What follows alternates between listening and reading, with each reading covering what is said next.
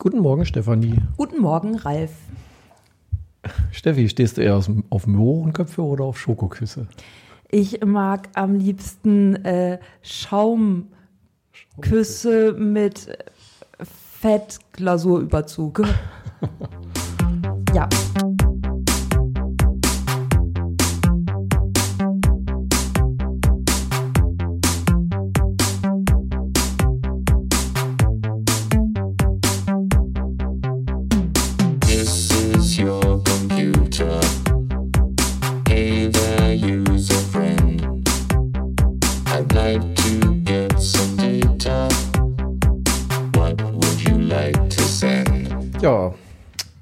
Herzlich willkommen im Sommersemester. Juhu, Sommersemester. Also Sommersemester ist ja auch gerade Programm, deswegen ist es sehr schön, weil Ja. sonnig und toll und Sommer und Genau. hoffentlich bleibt es so. Und darum geht es heute um Hass. Ja, Hass, sehr schön, passend zum Wetter. also für Allergiker vielleicht schon und so. Ja. Ja. ja. 11. April. Ähm, wir haben heute mal keine Absolventin von IEM, sondern Eine Lehrerin. eine ausgebildete Lehrerin. Eine ausgebildete Lehrerin, genau. Ähm, allerdings äh, ist sie uns sehr nahe tatsächlich. Also sowohl räumlich, nämlich auf dem gleichen Flur, als auch ähm, im weitesten Sinne thematisch, denn äh, auch sie ist Dozentin im I-Bereich, um es mal vorsichtig zu Genau. sagen. Genau. Ähm, ja, hat aber eben nicht IEM studiert und äh, unterrichtet auch nicht im Bereich äh, IEM oder IW, sondern IKÜ. IKÜ, ne? Hm. Genau. Und MUM. Und MUM, genau. Ja, Medien, Das sollte man nicht unterschlagen. Text und Medienübersetzung heißt es, glaube ich. Genau. Genau, und die hatten wir im Interview, weil sie sich nämlich mit einer, äh, was in Belgien, ne? Einem belgischen Partner äh, oder einem belgischen Computerlinguisten über Hasskommentare äh, projektiert. Genau, in einer Hass, äh, einer Hassbeziehung sind sie eingegangen, allerdings thematisch, Ja. nicht, nicht, ähm, ja, also so, so wie ich es mitbekommen habe, hassen sie sich nicht, aber sie beschäftigen sich mit äh, Hass, mit Genau. Online-Hass. Online-Hass. genau, ähm, ja, äh, hören wir es uns an. Genau, hören wir es uns an, was sie so zu erzählen hat. Genau. Ja, hallo Silvia, sehr schön, dass du dir die Zeit nimmst, um mit uns ein bisschen über Hass zu sprechen. Oder eigentlich vielmehr darum, wie man denn so mh, Hassbotschaften identifizieren kann. Äh, dazu gleich vielleicht mehr. Äh, erstmal ist natürlich ganz interessant für unsere lieben Hörerinnen und Hörer, ähm, wie wir denn dazu kommen, dich zu interviewen und wieso du denn eigentlich hier bist, obwohl du nicht IEM studiert hast, wie das meistens der Fall ist bei unseren Gästen und Gästinnen. Gut, ja, dann äh, erstmal herzlichen Dank für die Einladung. Also ich freue mich, dass ich euch was über mein neuestes Forschungsprojekt erzählen darf, auch wenn ich nicht IEM studiert habe. Aber ähm, ja, wie du schon gesagt hast, komme ich aus einem an, ganz anderen Bereich. Ich habe eigentlich Lehramt studiert für Englisch und Französisch. Ähm, Siehst du, das wusste ich nämlich Ja, auch ja. zum Beispiel gar nicht. Interessant. Ja, und habe dann äh, im Bereich theoretische und angewandte Linguistik promoviert. Und weil ich zu dieser Zeit schon Lehraufträge für Übersetzung gegeben habe, für ähm, angehende Lehramtler, also für angehende ähm, Lehrer, wurde ich auf die Ausschreibung hier aufmerksam und bin jetzt in der Übersetzungswissenschaft gelandet. Und da wir hier ähm, diesen Masterstudiengang Medientext und Medienübersetzung haben, beschäftigen wir uns natürlich auch viel mit Medienlinguistik und so bin ich in die Medienlinguistik reingerutscht. So und da äh, bin ich im Prinzip gestartet und ähm, habe mich ein bisschen mit multimodaler Medienlinguistik beschäftigt, bin auf eine Tagung gefahren und ähm, habe dann äh, meinen jetzigen äh, Forschungspartner kennengelernt. So und so sind wir zu den Hasskommentaren gekommen. Ach, Das ist ja äh, sehr, ähm, also eigentlich auch noch ganz anders als ich dachte, weil ich dachte, das natürlich vorher irgendwas mit übersetzen schon, um dann Nee. in die, ja, ist ja total äh, interessant. Und ähm, dein jetziger Partner, wo du das gerade schon so ansprichst für das äh, Hassprojekt, ähm, ja, das hört sich, hört sich sehr schön an. Nein, es handelt sich hierbei nicht um eine Beziehung. Es ist ein wirkliches Hassprojekt und nicht ein Hassprojekt. Ja, also ich weiß, es hört sich so an. Aber so war, so, so war es eigentlich gar nicht gemeint. Das war eine freudsche Fehlerleistung. Ich hoffe, Jens hört das jetzt nicht. ähm, doch, Jens hört das immer. Und so. äh, ja, äh, de, dein Partner für das Hassprojekt ähm, ist ja, kommt ja aus einer ganz anderen Richtung, nicht wahr? Richtig, Wenn genau. ich das richtig mitbekommen habe. Und ähm, wie, vielleicht erklär erst mal kurz, was ihr da eigentlich macht und äh, danach können wir dazu kommen, wie ihr da eigentlich zusammengekommen Mhm. seid und wer was macht. Genau. Also was wir momentan machen, ist, dass wir versuchen, gleichzeitig Hate Speech zu beschreiben und dass wir andererseits ähm, diese Forschungslücke im Deutschen ausnutzen, dass gerade Forschung zu Hate Speech hier eigentlich erst ähm, am Aufkommen ist und vor allem auch ähm, die automatische Erkennung von Hate Speech. Das funktioniert fürs Englische schon ganz gut, aber das Deutsche ist noch nicht so weit und deswegen ist es jetzt gerade der richtige Zeitpunkt. Das heißt, ähm, wa was wir gemacht haben, ist ähm, Hate Speech im Prinzip zu analysieren, automatisiert und daraus ähm, mit diesem Sample letztlich einen ähm, Algorithmus zu trainieren. Also dass man eigentlich Hate Speech automatisiert erkennen kann und theoretisch dann auch in einem zweiten Schritt entfernen könnte, wenn man das denn weiterverfolgen würde. Also das steht natürlich nicht in unserer Macht. Also wir können natürlich nicht ähm, Teile von Twitter löschen, das geht natürlich nicht. Ähm, also dazu sind wir nicht in der Macht. Aber was man halt machen kann, ist, dass man signalisiert, wir haben da was. Und ähm, im Prinzip ist es ein Signal in zwei Richtungen. Also einmal äh, in der Wissenschaft, um zu sagen, wir arbeiten da dran, äh, wer arbeitet noch dran und das hat schon ganz gut funktioniert. Also ähm, wir wurden jetzt auch angeschrieben ähm, bezüglich einer Tagung in, in Wien. Da gibt es so eine Shared Task, die eben äh, ähm, äh, programmiert werden soll im Bereich deutsche ähm, rechtsradikale ähm, Hassbotschaften und da sind wir eben auch dabei und das ist halt toll, weil man sich mit Leuten austauschen kann, sehen kann, was machen die eigentlich, was haben die für einen Zugang, äh, was kriegen die für Ergebnisse raus. Und auf der anderen Seite ist es natürlich auch ein gesellschaftliches Signal, um zu sagen, also was macht man jetzt mit sowas? Ähm, und das tritt natürlich diese ganze Diskussion um Zensur und mein Meinungsfreiheit los. Und wir haben da auch sehr viel negative, äh, negatives Feedback dazu bekommen. Äh, also braucht man sich nicht die Illusion zu sagen, dass einem äh, so, äh, die Illusion zu haben, dass einem jeder die Hand schüttelt und sagt, ganz toll gemacht. Ähm, kannst du noch mal kurz diesen Begriff aus deiner Perspektive erläutern? Weil der ist ja vielleicht auch gar nicht ganz eindeutig oder jeder hört immer so ein bisschen was darüber in der, aus der Presse oder so. So ganz genau weiß man ja vielleicht gar nicht, was das eigentlich ist. Genau, man weiß es nicht. Und das macht die Sache auch nicht unbedingt leichter beim Programmieren ähm, und beim äh, Analysieren. Ähm, Hate Speech ist im Prinzip ganz weit gegriffen eine Art von Botschaft, die eine bestimmte Gruppe von Menschen ähm, despektierlich behandelt. So. Und das ist natürlich äh, sehr weit gegriffen. Wann ist das der Fall? Wann ist das nicht der Fall? Und es gibt eben keine europäische, europaweite rechtsgültige Definition für Hate Speech.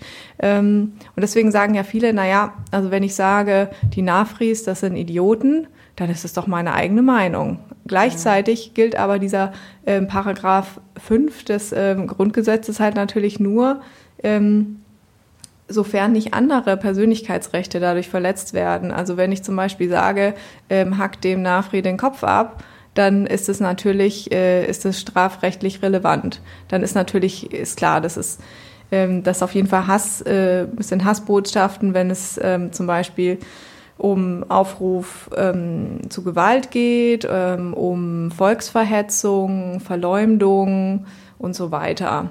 Aber es sind, die Grenzen sind sehr, ähm, sind sehr fließend und ein Punkt, der mir immer wieder auffällt, sind ähm, diese Leute, die auf Twitter mit einer sehr hohen Frequenz ähm, ähm,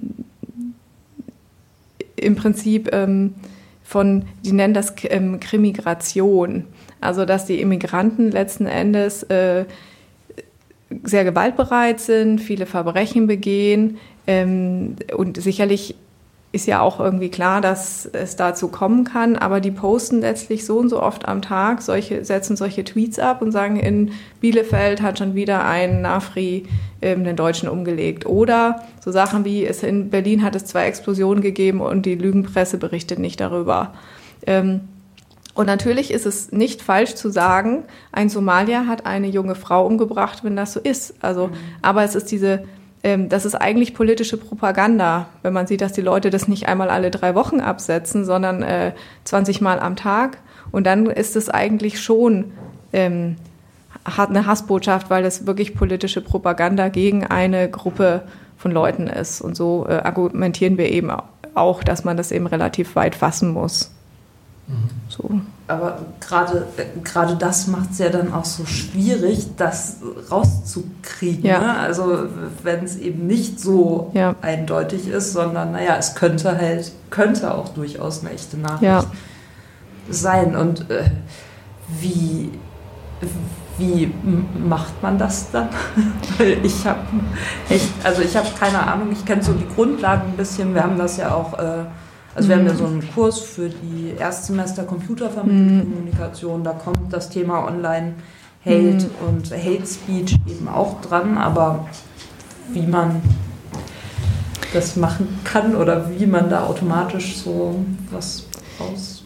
Solche Sachen wird man nicht immer immer rauskriegen. Also man wird keine 100% Trefferquote bekommen mhm. und es gibt natürlich immer mal wieder Leute, die sagen, wir haben ganz großartige Ergebnisse mit 99,9 Prozent. Das kann eigentlich überhaupt nicht sein. Mhm. Ähm, wir sind mittlerweile bei 84 Prozent, das ist schon nicht so, nicht so schlecht. Ja. Ähm, aber ähm, man kann nur darauf hoffen, dass die Leute in einem bestimmten Duktus über diese Sachen schreiben und es ist oft so. Also dass die sind, es gibt immer mal wieder Ausreißer, äh, zum Beispiel Hassbotschaften in Reimform. Sowas ist mir auch aufgefallen, aber viele sind sehr gleichförmig. Die benutzen sehr ähnliches Vokabular zum Beispiel und ähm, äh, natürlich Wörter, die in Tweets zusammen, in Hasstweets zusammen vorkommen, relativ häufig zusammen vorkommen. Ähm, die führen dann dazu, dass es wahrscheinlicher wird, dass ein Tweet als Hasskommentar klassifiziert wird. Also um jetzt ein Beispiel zu nennen, Mohrenkopf ist eine Bezeichnung für eigentlich für ein Gebäck, die man nicht mehr verwenden darf, sondern man muss jetzt Schaumkuss sagen. Ähm, es kann natürlich sein, dass die Leute trotzdem noch Mohrenkopf sagen. Das ist natürlich kein Hasskommentar. Also ich hätte heute gerne einen Mohrenkopf gegessen, ist kein Hasskommentar. Ähm, bitte? Gegessen? Ge ge nee, wenn ich, Ihnen, wenn ich sage, ich hätte heute gerne einen Mohrenkopf geköpft, wie ist das dann? Dann äh, sind die Chancen wahrscheinlich, also ich weiß es nicht, was er, was dann der Klassifikator ja, macht, aber ja. ich meine, dann äh, steigt natürlich die ja, Wahrscheinlichkeit. Und wir sind noch nicht so weit, dass man das nicht ohne äh, Nachkorrektur sich anschau anschauen könnte. Mhm. Ähm, und darum geht es uns auch nicht. Die Leute haben Angst, dass wir, dass wir, also sie stellen sich das so vor, also so habe ich das im Prinzip auch den Kommentaren zu den Presseartikeln entnommen, dass sich da zwei ähm, ihre Linksfaschisten, wie sie das nennen, hinsetzen mit einer Flasche Wein und dann beschließen, diese und diese Wörter wollen wir alle nicht sehen. So. Und dann, und, und das passiert dann. Das finde ich toll. Vielleicht machen wir sowas für ja, Hausarbeiten auch mal. Ja, genau. Wir, wir betreffen uns. Ja, das finde ich sehr gut. Ja. ja. ja. Ne, und also theoretisch, wenn es gibt, aber häufig wird Mohrenkopf verwendet als Beschimpfung für ähm, Schwarze. Und wenn man dann ähm, zum Beispiel Mohrenkopf und Moschee zum Beispiel in einem Tweet zusammen hat, dann sind das eigentlich fast immer Hassbotschaften, wenn man sich das mal ganz genau anschaut. Mhm. Also es sind jetzt nicht nur Wortkonkurrenzen, aber die gehören gehören natürlich auch dazu. Mhm. Ähm, ja, so kann man das grob erklären. Wie ist denn, also du hast jetzt schon mal so ein bisschen reingegriffen sozusagen in eure gemeinsame Projektarbeit, sage ich mal. Wie ist denn da so die Zusammenarbeit? Also wie ist denn sozusagen auch eure Rollenverteilung in diesem Projekt? Ja, am Anfang habe ich gedacht, das geht nie. es geht erstaunlich gut. Ähm, Also es ist eigentlich so, dass ich nur den qualitativen Teil machen kann. Zunächst haben wir, ähm, also man muss ja dem Computer erstmal ein Sample vorgeben, ähm, wo man sagt, so das ist eigentlich Hate Speech und das ist es nicht. Und da, das haben wir im Prinzip zusammen ausgewählt ähm, nach einschlägigen Profilen. Mm, und dann hat erstmal äh, Tom die ganze Arbeit gemacht und äh, programmiert. Und jetzt äh, für die Publik Publikation ist es natürlich wichtig, dass man sich die Sachen auch nochmal qualitativ anschaut. Und ähm, ja, da arbeite ich dann ähm, intensiv dran, auch zu schauen, ähm, weil es gibt natürlich bestimmte Sachen, die im Computer generiert noch nicht so gut funktionieren oder die man dann eben, also automatische Bilderkennung, da kann man noch nicht so gut ähm, das geht noch nicht eben nicht so gut automatisiert, ähm, beziehungsweise nicht ohne äh, Zusammenarbeit mit anderen Leuten. Also so, so einfach können wir das zu zweit nicht machen. Aber gerade auch diese multimodalen Aspekte und zu sehen, was klappt denn nicht so gut, wo mhm. steckt denn Ironie drin und so, wie sieht sowas aus, was versuchen die Leute denn, um zu vermeiden, Hate Speech zu produzieren oder wie diskutieren die Leute, diese Hater eigentlich über Zensur das sind einfach Sachen, die bekommt man nicht hin ohne eine qualitative Medienanalyse und ähm, da bin ich natürlich prädestiniert dafür und ähm, da er, ergeben sich eben ganz neue, ganz neue Ideen auch, äh, an denen wir dann auch anknüpfen können. Das ist wirklich ganz spannend. Ja. Du hattest ja schon mal angedeutet, dass ihr da nicht nur Händeschütteln bekommt, sondern auch Gegenwind, vermutlich so in dem Bereich. Was ihr da macht, ist ja private Zensur oder so? Ja. Oder ja. in welchem Bereich? Genau, richtig. Ja. Ähm, genau, es geht vor allem darum, also es sind unterschiedlich, unterschiedliche Kritik. Einmal ist die Leute sagen, na ja, also das ist 84 Prozent ist ja gar nichts, das müsste ja 100 Prozent richtig sein. Ja, müsste ja. Es ist nicht so, dass wir uns das ausgesucht hätten. Mhm. Ähm, ähm, dass die Leute sagen, was hat das überhaupt für eine Relevanz? Ähm, da sitzen eben zwei Linksfaschos und denen ist langweilig und das zahlt der Steuerzahler, äh, das Übliche ähm, aber eben auch von Privatpersonen, die dann ähm, eben unter die Zeitungsartikel schreiben oder auch persönlich mir E-Mails schreiben, dass es ähm, eben Zensur ist und ähm, ja, das sehen den Untergang von Deutschland äh, durch solche Maßnahmen natürlich ähm, schon voraus, beziehungsweise sie verstehen auch nicht, dass es keine Maßnahme ist, sondern erstmal ein Angebot zu sagen, so das könnte man machen. Ja. Ich finde das auch ganz, also mhm. den Punkt auch ganz interessant, also aus vielen Gründen eigentlich äh, interessant, weil einmal natürlich, also ich finde es auch immer kritisch, ne, mit so Zensur im Netz und so, äh, wäre ich äh, auch eher vorsichtig, aber in dem Fall, ich meine, keine Ahnung, es geht ja nicht darum, die äh, freie Meinungsäußerung zu beschneiden, sondern ja. äh, einfach an Punkten anzusetzen, genau. wo ganz klar ist, es richtet sich gegen Gruppen und es ist Hass oder es sind Hassbotschaften. Die haben da natürlich Richtig. nichts zu suchen. Und es ist eben auch Propaganda. Also es ist wirklich so, dass sind nicht irgendwelche Privatpersonen, die sich mal über ähm, den Somalier aus dem Nebenhaus aufregen und dann äh, setzen die sowas ab, sondern es sind ganz einschlägige Leute, die im Prinzip häufig den ganzen Tag anscheinend nichts anderes machen. Ähm, und das machen ja nur diese Hassprofile, die, also diese Hasskommentare machen ja nur fünf Prozent der ganzen Kommentare eigentlich aus. Aber das wird so aufgebauscht, ähm, dass man denkt, das ist wirklich überall. Und deswegen, ähm, weil das eben so eine gezielte, so eine gezielte äh, politische Antikommunikation ist oder wie auch immer man das nennen will, äh, müsste man eigentlich schon was machen dagegen. Also gerade auch der Eindruck, der von dem gespaltenen Deutschland entsteht, meiner Meinung nach, ähm, der ist äh, wahrscheinlich nicht so realistisch, wie er äh, da suggeriert wird in den sozialen Medien. Hoffe ich. Ja. Äh, das hoffe ich auch. Und dann sagtest du, äh, das sind immer so, also ich stelle mir vor, dass so Hassbotschaften natürlich, äh, also vielleicht mehr von rechts kommen als von hart links außen oder so. Aber du sagtest ja gerade, ihr werdet dann häufig als äh, Linksfaschisten, die da mit ihrem Wein und so. Mhm. Ähm, aber es ist tatsächlich so, dass es mehr Hasskommentare von rechts gibt oder die, wie soll man sagen, rechts angehaucht sind als von links. Also ich könnte mir auch vorstellen, dass Kritik ja auch durchaus von der anderen Seite kommen könnte oder egal ja. halt von extremen Richtungen. Genau, also bestimmt, also Hass gibt es natürlich generell von allen Richtungen. Also ähm, Tom hat auch schon zu ähm, dschihadistischen Hassbotschaften geforscht, die gibt es natürlich auch. Mhm. Man muss natürlich auch immer realistisch überlegen, wo bekommt man das Material her. Also es ist ähm, dieses Trainingsmaterial erstmal ähm, rauszubekommen, ist prinzipiell schon nicht einfach. Also das haben jetzt auch die Kollegen eben äh, aus Wien gesagt, die haben so lange gebraucht, bis sie dieses Trainingsmaterial endlich hatten. Und die größten Chancen hat man einfach, wenn man äh, mit Material ähm, von rechts sozusagen arbeitet, weil es wirklich am meisten gibt. Aber natürlich gibt es auch ähm, äh, Hate Speech von links ähm, oder Hate Speech gegen Frauen.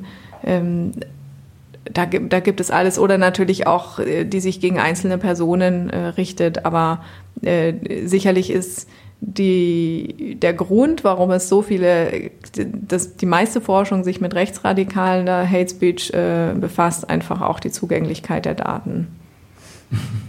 Und das gesellschaftliche Problem natürlich. Aber ganz ehrlich, so ist es einfach. Mhm. So ist es, ja. ja klar. Mhm. Krass, eigentlich. Ne? Also schon spannend. Ja.